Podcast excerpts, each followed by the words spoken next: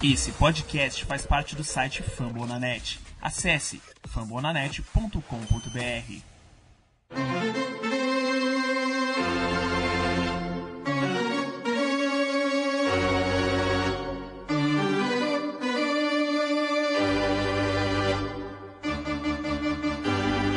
It's time for Dodger Baseball.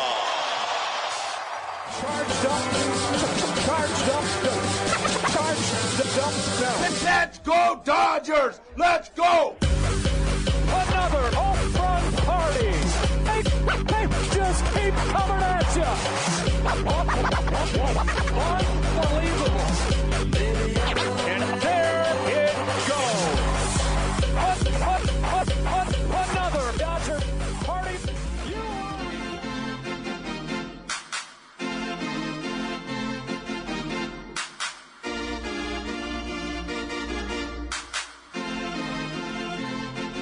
We are winning the World Series in 2022.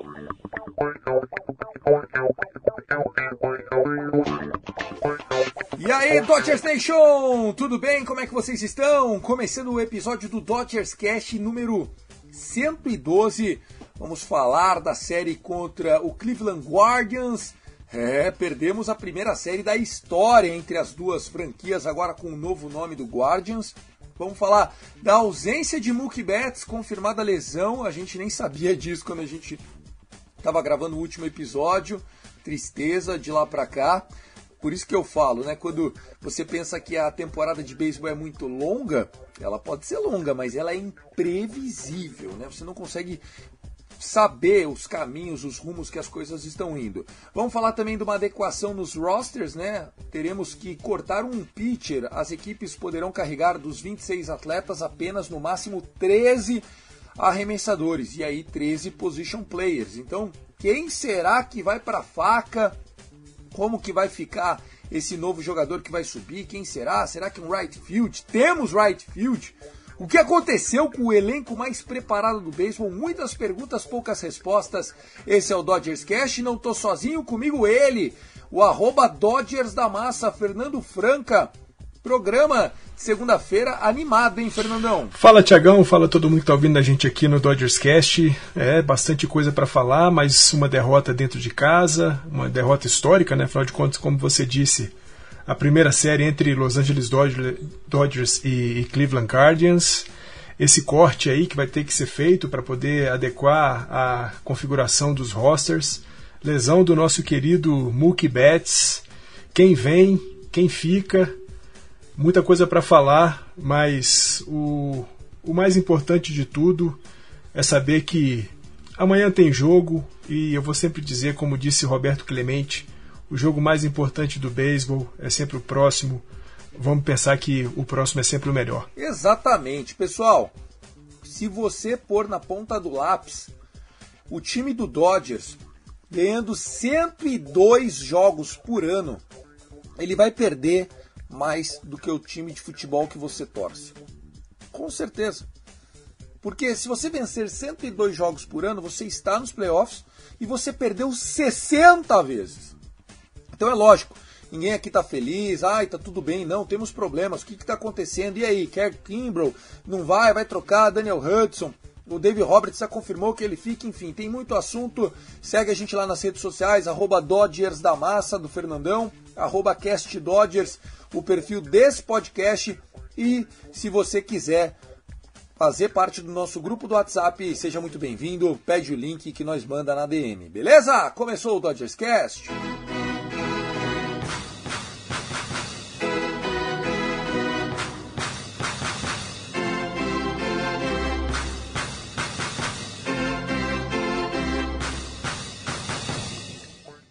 Bem que a gente avisou, né? O time do Cleveland Guardians quentíssimo, pelando, pegando fogo.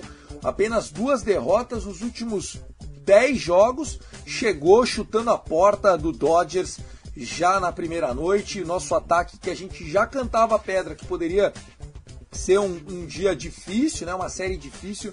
Foi exatamente isso que aconteceu.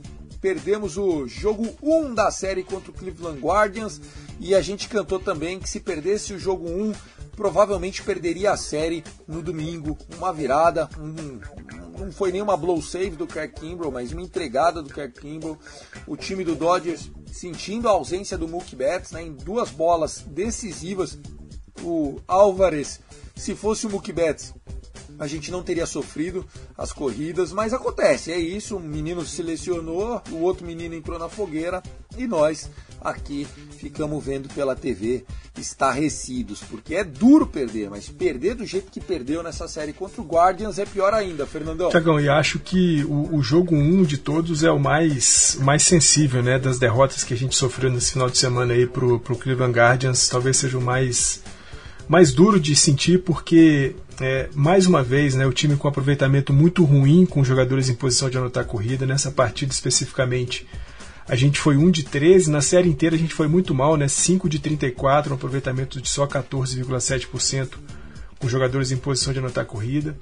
E muitas dessas situações, né, de jogadores na segunda ou terceira base, eram situações em que a gente não tinha nenhum out ou apenas um out, então a gente poderia ter feito talvez ali aquela, aquele sack fly, né, para impulsionar o cara para a terceira, depois tentava manufaturar a corrida, a gente não conseguiu fazer isso.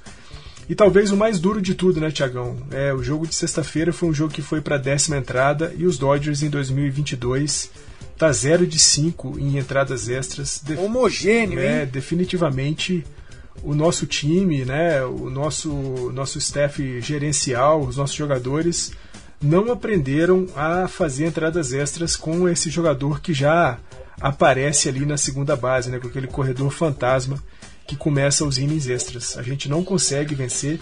É, o aproveitamento durante toda a, a existência dessa regra, né, que tá, vem, vem, aí desde 2020, não é bom. Os Dodgers têm um aproveitamento ruim, perdeu muito mais do que ganhou, mas especificamente em 2022 nós só perdemos os jogos que foram para entradas extras.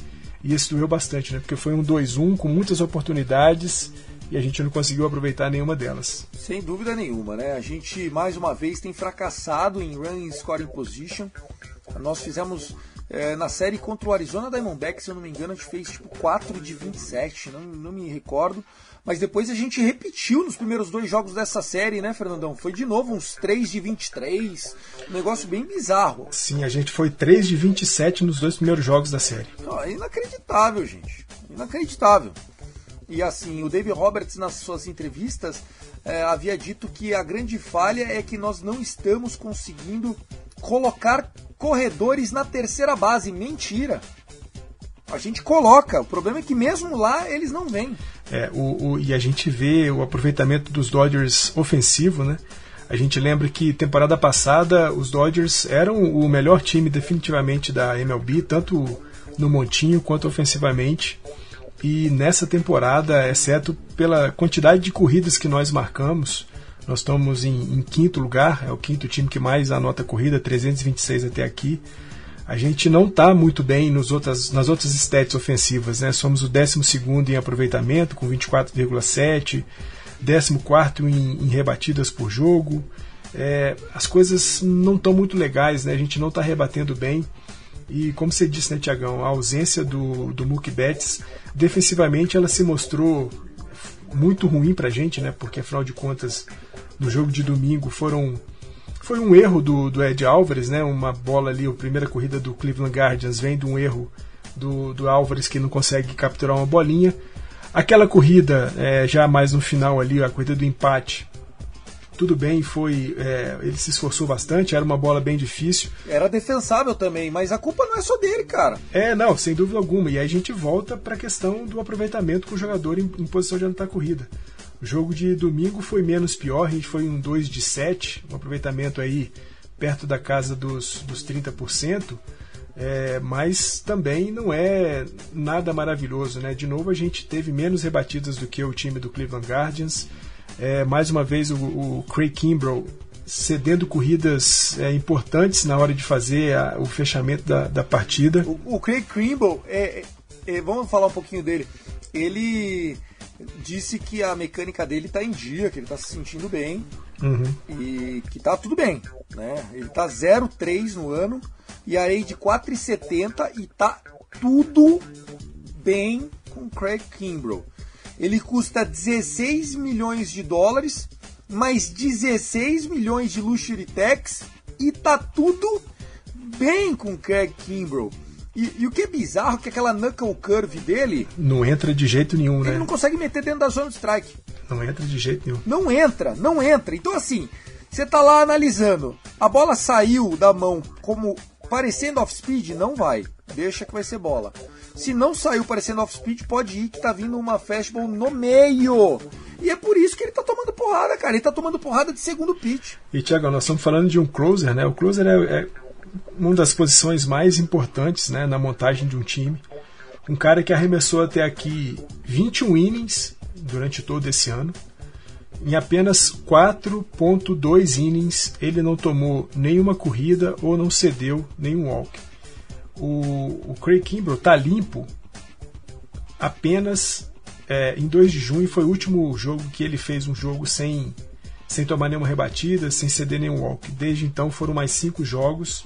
Em todos esses cinco jogos ele colocou gente base, né, seja por rebatida, seja por walk tomou corrida, então nós estamos falando de um cara que, apesar de ter dado uma entrevista dizendo que está tudo ok, que a bola rápida tá, tá boa, a bola rápida tá boa, mas a, o, o, controle da bola tá horrível, né? a localização do arremesso está péssimo, porque é um cara que está com uma taxa de walk altíssima, e na medida que ele coloca jogador em primeira e segunda base por conta de walk, logo depois ele cede uma, uma rebatida simples que vira corrida. A gente viu isso ontem, né? com segunda e terceira base ocupadas, com um eliminado. O Dave Roberts deu um, um walk intencional para o Quan, a fim de tentar uma queimada dupla, que aconteceu exatamente depois com uma rebatida simples que virou, viraram duas corridas é, para o time do, do Cleveland Guardians. Então a gente está com um problema sério na, na posição de, de, de closer, embora o Dave Roberts tenha dito que o Craig Kimbrough é o nosso closer e ele vai tentar trabalhar o, o Craig Kimbrough até onde puder. Mas. É lógico, né? E assim, é, o que a gente tem que tomar como base, pessoal, é que o Craig Kimbrough ele chegou para ser o closer. E não adianta a gente queimar o cara em junho. Porque assim, ainda tem julho, ainda tem agosto, dá para mandar ele para Diel, ficar 10 dias, desce. A gente sabe como funciona. É porque agora é importante deixar, se ele for para apanhar, apanha agora. Se for para descer, desça, tipo, ele sabendo que ele tem que descer para melhorar e para ajustar. E assim, é, nós temos ser o, o, Blake Trine, né? Então, não adianta você subir o, o Hudson agora para closer. Porque você sabe que ele não é a solução quando o jogo mais precisar. Você entende o que eu tô falando, Fer? Se você sobe agora o Daniel Hudson para ser o closer mesmo, nomeia ele, você perdeu dois closer. O Kimbrough, que você queimou ele, e o Hudson, que você sabe que também não vai ser a resposta que você precisa. E se o Kimbrough não for, você vai ter que buscar no FA um cara. Ou vai ser um graterol da vida.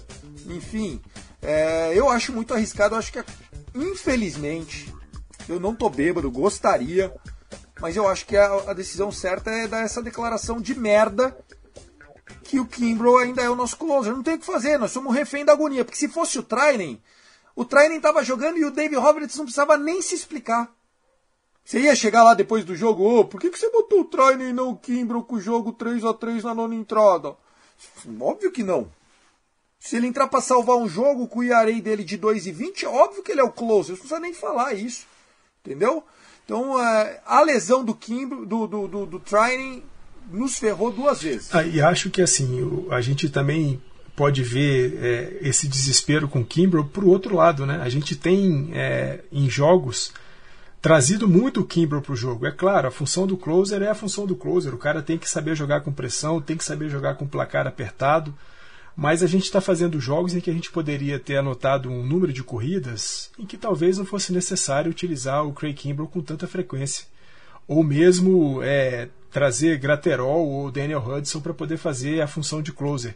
A gente está vendo o, o Graterol em 2022 ah, um, um pouquinho errático, né? Um pouquinho errático, as bolas sendo bastante rebatidas, embora ainda conseguindo mandar ali suas bolinhas a 100, 101 milhas, é, continua com aquela bazuca na mão, mas tomando uma pancada, né? Baixou esse final de semana o ERA. Pancada todo mundo vai tomar, É. Fer. É, assim, mas baixou, né, o ERA desse final de semana de 4 para 3 alguma coisa. O Daniel isso. Hudson teve seu primeiro blow save da, de 2022. Mas, de fato, eu acho que é isso. É, por mais que doa, por pior que seja, é insistir com o Craig Kimbrell até onde puder. Se a gente tiver aí mais para frente o, o Trinan voltando, é, o, talvez o Tommy Kenley também podendo fazer uma função de closer, vamos nisso. Mas por enquanto é o que o Thiagão falou, né? Perder, é colocar o, Daniel Hudson para fechar jogos é perder tanto o Hudson quanto o Craig Kimbrell. Então o jeito é anotar corridas para evitar a entrada do Craig Kimbrell. Falar de Mookie Betts, antes da gente falar da série com Cincinnati Reds, né? Nove jogos na, na, na estrada.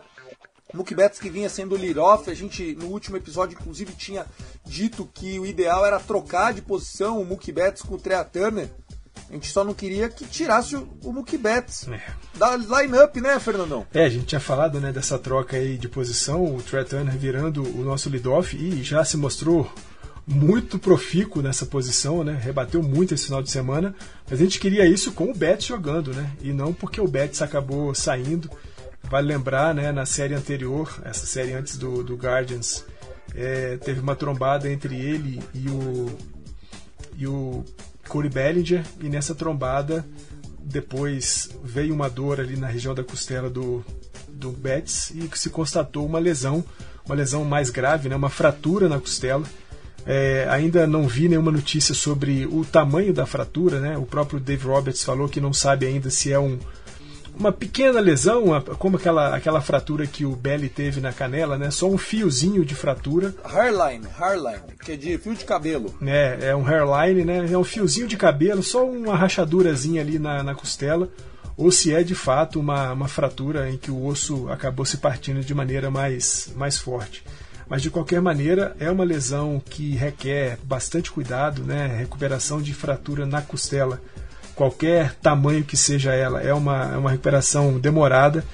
Eu fui dar uma olhada com alguma uma amiga que eu tenho que é fisioterapeuta e ela disse que qualquer que seja a, a lesão, é alguma coisa aí na casa de seis semanas para que a gente possa ter o, o de volta.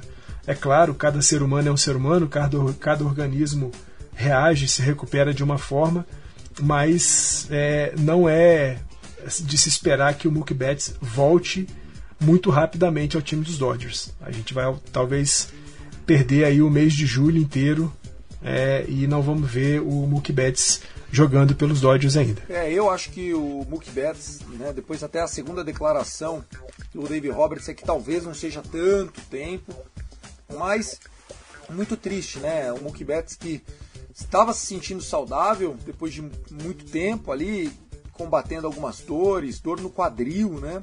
Agora a costela. A gente sabe que isso traz prejuízo para o swing, ainda mais o Mookie Betts, que não é um jogador grandão. Ele precisa estar refinado com a sua técnica para poder performar e, e encontrar as bolas que precisa. Vide a quantidade de fly balls e é, flyouts que ele tinha durante a temporada 2021. Fiquei muito preocupado com essa lesão do Mookie Betts. Acho que ela pode trazer prejuízos ainda maiores, né? Assim como o Cody Bellinger está rebatendo a 200 e pouco é prejuízo, com certeza perder o Betts 100% é muito prejuízo, porque ele já mostrou que se ele não está saudável, o teto dele não é tão alto. Né? Quando ele está saudável, é aquele jogador de 300, de 400 on base percentage, de home run de leadoff, de correria, de aproveitar, de encontrar gaps, mas se ele não está saudável, ele começa a ficar ansioso. A posição de, de leadoff exige muito fisicamente do jogador. Então, até nos planos a médio prazo, isso pode trazer consequências, Fer. É, e sem contar, né, Tiagão, que a gente, você citou aí o Belly, né? O Belly é um cara que está rebatendo muito mal para em 2022, ainda rebatendo muito mal, mas é um cara que compensa muito o seu jogo defensivo. E a gente sabe, né, o quanto o Betts é maravilhoso defensivamente. E aí saber que ele pode estar jogando, é, voltar a jogar com algum tipo de dor ou com alguma limitação, compromete não só o jogo ofensivo, mas sobretudo também o jogo defensivo do Betis, que é muito bom. Então, de fato, não é uma lesão simples e é para a gente torcer bastante para que ele tenha uma recuperação boa, uma recuperação completa e volte sem nenhum tipo de limitação de movimento ou qualquer dor para que ele jogue de novo o que ele estava jogando, né? Porque é um cara que começou ainda rebatendo aquelas bolas para cima, fez alguns ajustes no seu swing, alguns ajustes ali no stance dele no plate e conseguiu chegar em, em boas marcas. É né? um cara que estava rebatendo home runs, era um cara que estava chegando bastante em base, era o nosso é o nosso melhor slugging até aqui em 2022.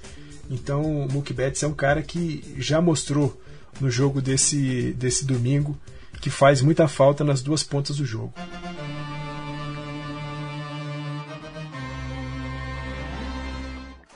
Bom, então agora vamos falar da estrada, né? O Los Angeles Dodgers começa agora uma road trip, uma viagem na estrada, longe de casa. Nove partidas é, fora de casa, num momento em que o time vem amargurando de uma maneira até consistente a, a, falta de aproveitamento nas oportunidades. Agora a gente vai pegar o time do Cincinnati Reds, o Reds que já não é mais aquele Reds. Né? Se você se lembrar, o Reds teve o pior 27 game span da história, né? O intervalo de 27 jogos, pior da história do beisebol foi justamente o do Cincinnati Reds esse ano. Porém, os caras deram uma esquentadona, já estão competitivos novamente. Se dormir no ponto, não varre, Fernandão. É, vale lembrar, né? Aquela série de quatro jogos que a gente teve contra eles em abril foi um 4 a 0 Varremos o jogo, a série dentro do, do Dodger Stadium.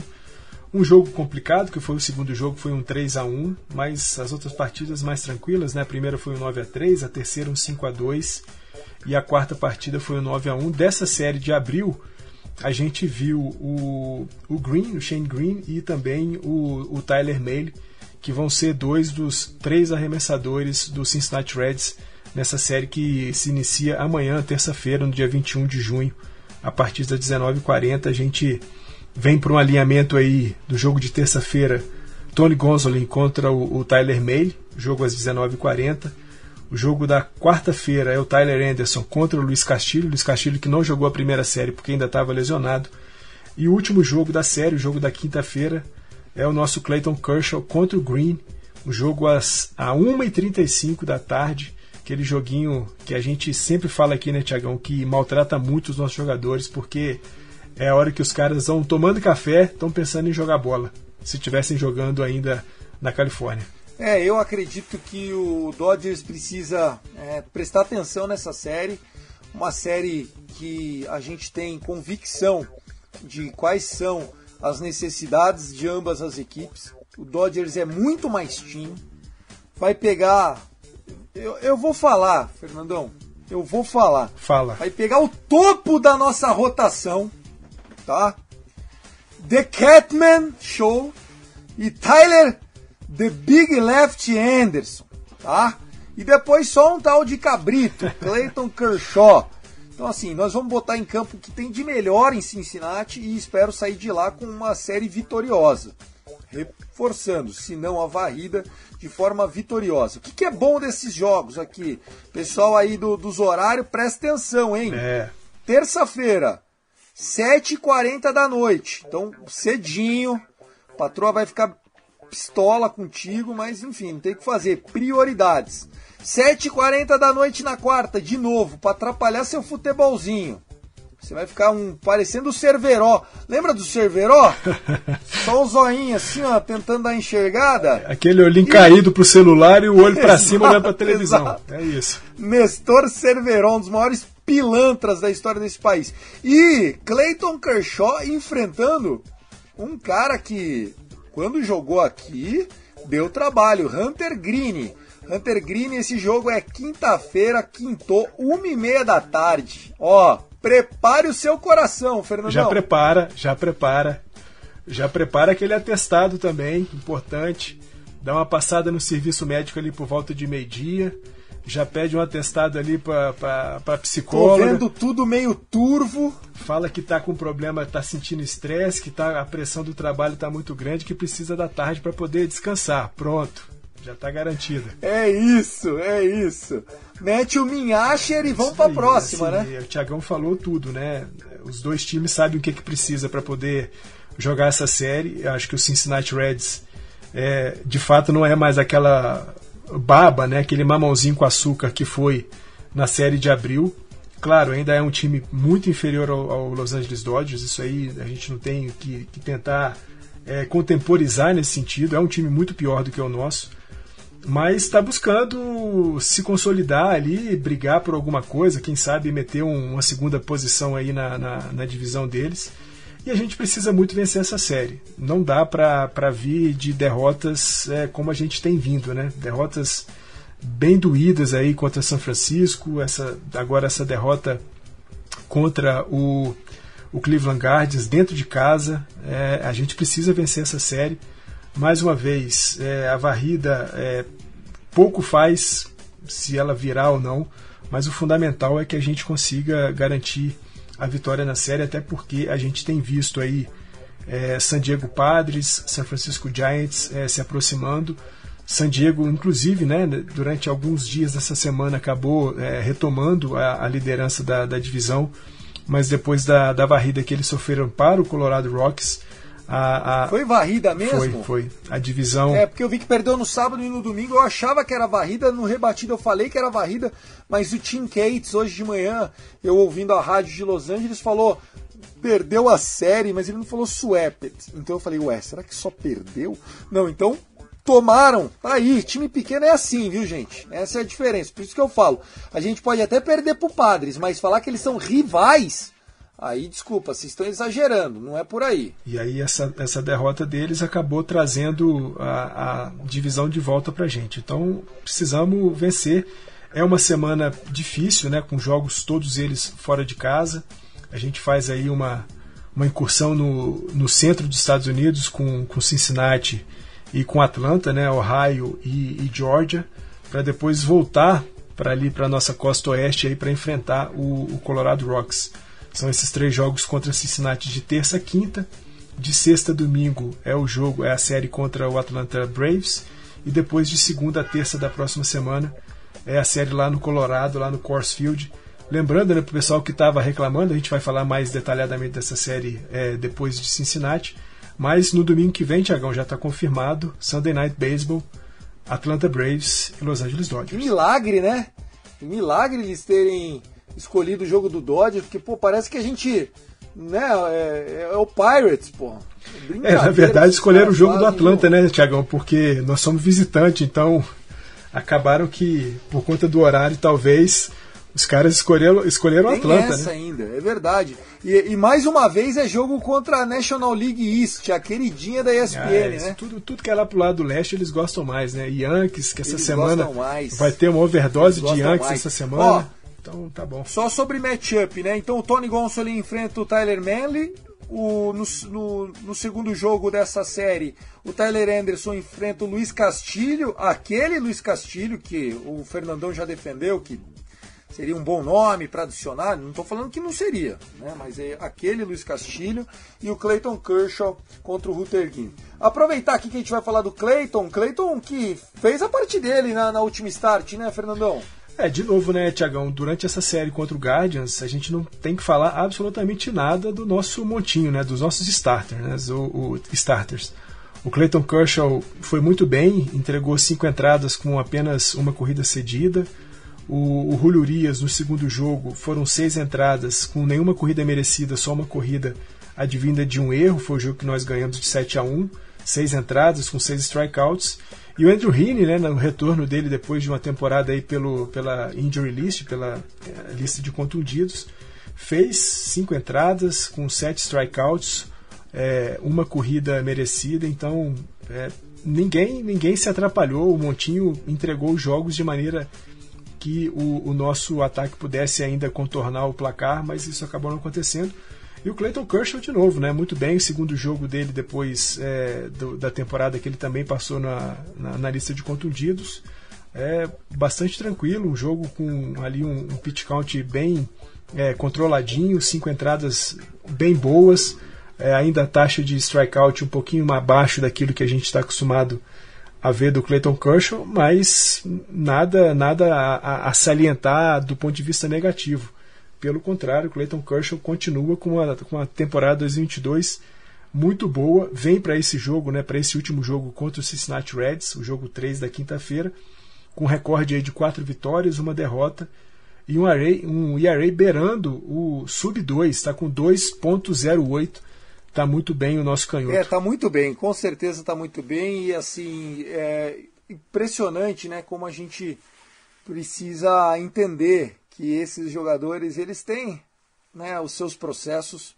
Né? Ver o Andrew Rini agora na última start também foi muito bem. Achei ele excelente, é, encontrando bastante swing and miss do adversário, né, as chamadas whiffs, ele conseguindo fazer com que a, que a, que a, que a bola chegasse.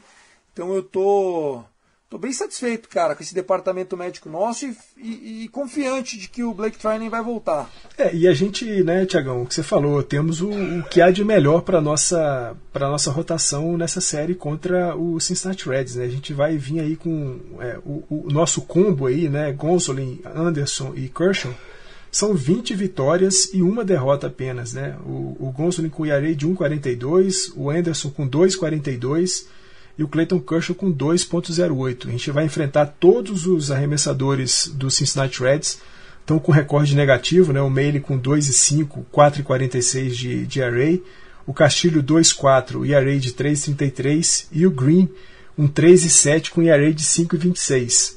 É preciso que o nosso ataque consiga explorar as fraquezas é, do montinho do, do time do Cincinnati Reds, porque como a gente sempre diz aqui, é claro, né, as coisas podem dar errado, mas nós estamos vindo com três arremessadores do nosso lado que não precisam de muitas corridas de suporte. Agora, é claro, precisam de pelo menos umas três, quatro corridas para que a gente possa garantir a vitória. E acho que o montinho do Cincinnati Reds permite que a gente pense nisso durante essa série. Mas o mais importante é a gente ter um, um aquecimentozinho do nosso ataque. O nosso ataque está muito, muito, muito frio. Precisamos trazer esses caras rebatendo mais forte e, sobretudo, aproveitando as oportunidades com o jogador em posição de anotar corrida. Não dá para um time que em 2021 já tinha um aproveitamento ruim, estava ali na casa de 23, 24% de, com RISP. Em, 2000, em 2022, numa série contra os Guardians, tem aproveitamento de 14,7, é pesado. É pesado, é pesado e a gente tem que entender, né, que uh, o, o beisebol é isso. Né? O beisebol vai ter aquela, aquela soma. Senhores, nós estávamos falando da, do melhor ataque da história recente desse time centenário chamado Los Angeles Dodgers. Você olhava a line-up, os números mostrando, a gente metendo 5, 6 corridas por inning! Por inning! Agora a gente marca por série.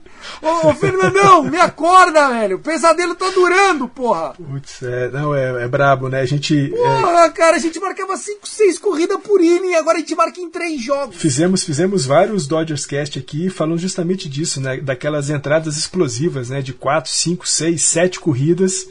E agora estamos nisso, né? Série que a gente consegue anotar quatro corridas e olhe lá. Essa série a gente anotou um pouquinho mais, né? Afinal de contas, o jogo de sábado foi bom pra gente, um 7 a 1 embora o aproveitamento com um jogador em posição de anotar corrida também tenha sido horroroso, 2 de 14, mas as corridas que foram anotadas foram suficientes e acabou que o, o RISP acabou não fazendo falta. Mas, de novo, né, uma série que, exceto por esse jogo aí de sábado, foi uma série que a gente marcou quatro corridas nos outros dois jogos. Então, precisamos acender um pouco esse ataque aí, porque o troço tá feio. Tiagão, é, a gente sabe, né? Mookie Betts já está fazendo muita falta e alguns nomes começam a aparecer aí para suprir esse, essa ausência temporária do, do Mookie Betts. É, o próprio Dave Roberts falou sobre isso, né, de tentar encontrar soluções internas ou, se for preciso, externamente. O problema é que externamente a gente não tem muita gente livre no mercado, ou pelo menos os que estão livres não são assim essa coisa mais maravilhosa do mundo, mas alguns nomes é, podem fazer sentido para os Dodgers.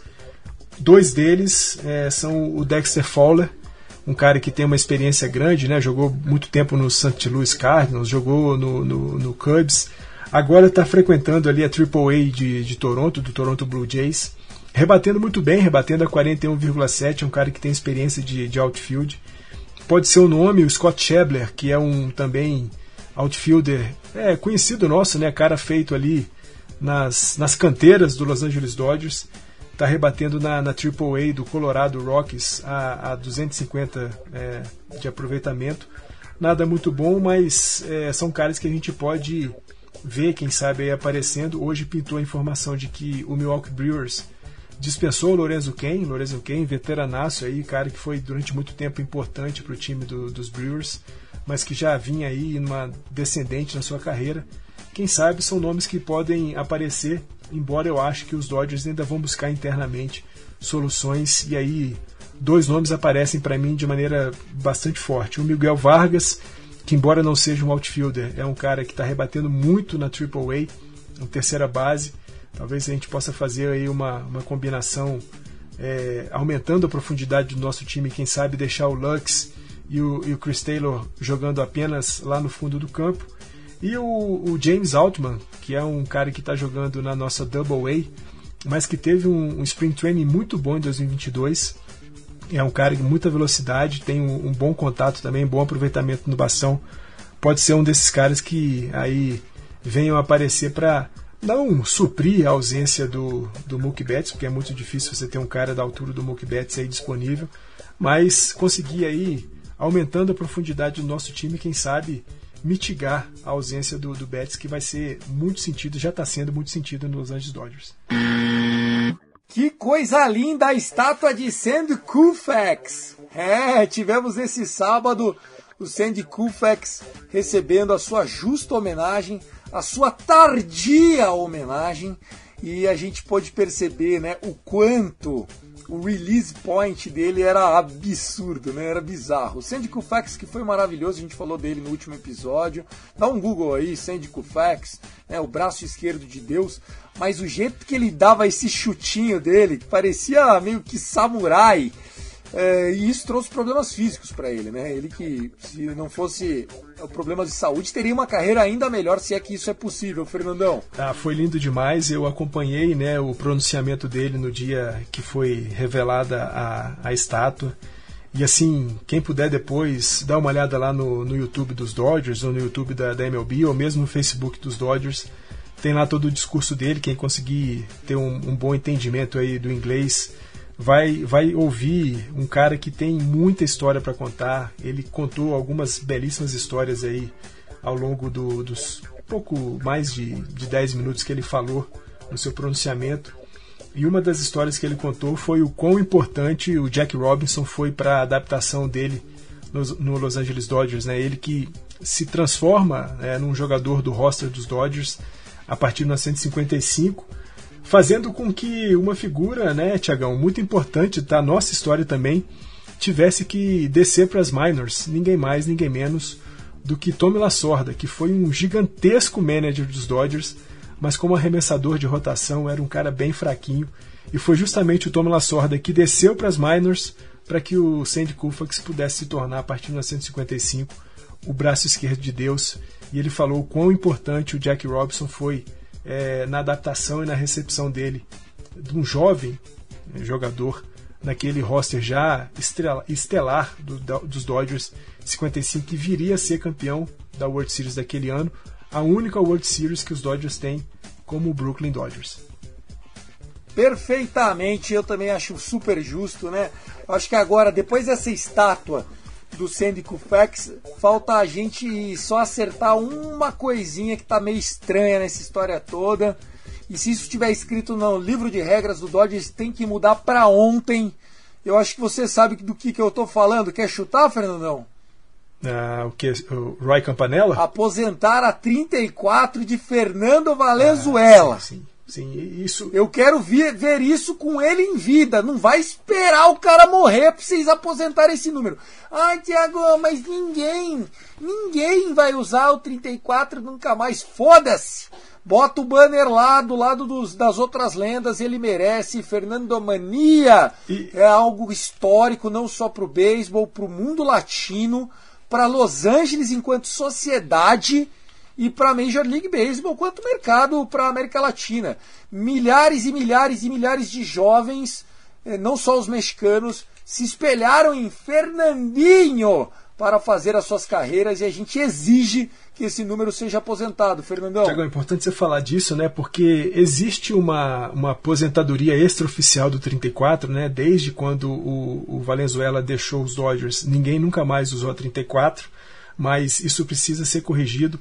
E você falou muito importante, né? É uma coisa muito importante que é a, o, quão, o quão fundamental o Fernando Valenzuela foi para a reaproximação do Los Angeles Dodgers com a comunidade mexicana da Califórnia, mais especificamente a comunidade mexicana de Los Angeles, porque é, quem conhece um pouco mais da história dos Dodgers sabe que a construção do Dodger Stadium teve um problema muito sério com a comunidade mexicana que vivia naquela região ali do Dodger Stadium. Houve desapropriação de terra, houve até uso de violência meio extrema contra as, as, as populações que viviam naquela região. Durante muito tempo, o Los Angeles Dodgers foi um time meio amargo para os mexicanos, mas a chegada do Fernando Valenzuela a partir de 1979 é, na Blue Crew fez com que esse amor que talvez tivesse ainda que ser reprimido e oprimido por conta desse caso de violência na história da construção do Dodger Stadium pudesse aflorar. Então, o Fernando Valenzuela Inclusive é... tem, acho que um 30 for 30 que fala sim, sim da desapropriação, né? É, e quem quiser dar uma passada lá no, Dodger, no Dodgers da Massa, eu fiz uma threadzinha explicando como é que foi o processo de desapropriação, a construção do Dodger Stadium e Isso. a relação é, eu lembro desse é. É, da população é, de origem mexicana com o time que depois da chegada do Fernando Valenzuela Não, e, se transformou num caso de amor cara, de fato. Né? né? A história do é. Fernando é, é, de filme, pessoal. O presidente do Dodgers falou assim: vai lá e traz um mexicano. Eu preciso ter um mexicano bom. Mas como assim? Né? Arruma. Mas que posição? Qualquer uma. Eu preciso de um mexicano que seja top pra gente dar jeito. Aí acharam um gordinho de 18 anos, barrigudinho, com um release todo torto, um pré pitch maravilhoso, levantando os dois braços para cima, assim, parecia que estava espreguiçando, parecia uma lontra véia. e ele foi Hook of the Year, Cy Young, fez história já. A gente ganhou o World Series já nesse primeiro ano dele. Foi lindo, né, Fernandão? Não, e, e, sem contar, né, Tiagão, que falando aqui de cabeça eu posso estar errado para mais ou para menos, mas bem pouco. Os oito primeiros starts do Fernando Valenzuela jogando pelos Dodgers foram oito shootouts de oito jogos completos. Estamos falando de oito shootouts, é, de oito jogos é completos. Um cara de Hulk pra tipo de um cara que era rookie. Tempos. De um Quando rookie. falam Fernando Mania, ele era Sim. a capa da Sports Illustrated.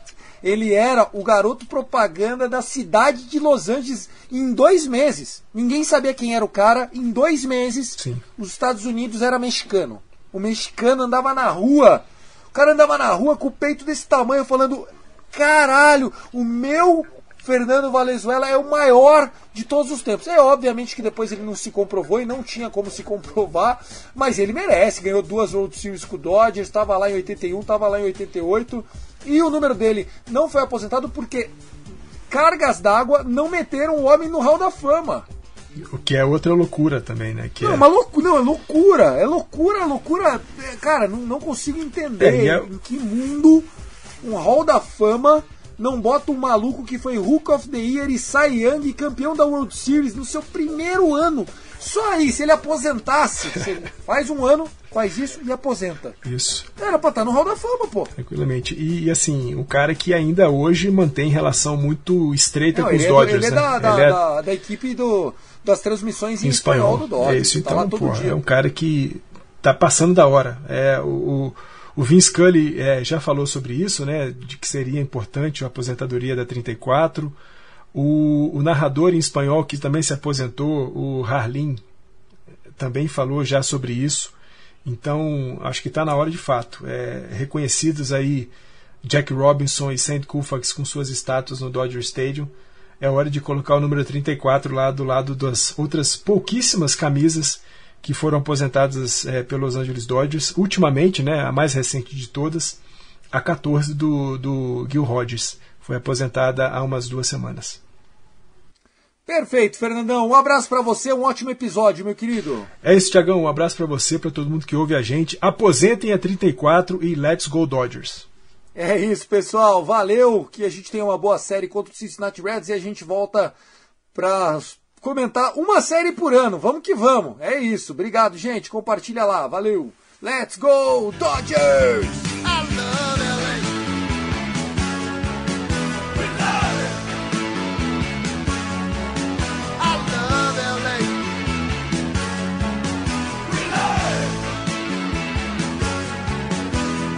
We are winning the World Series in 2022.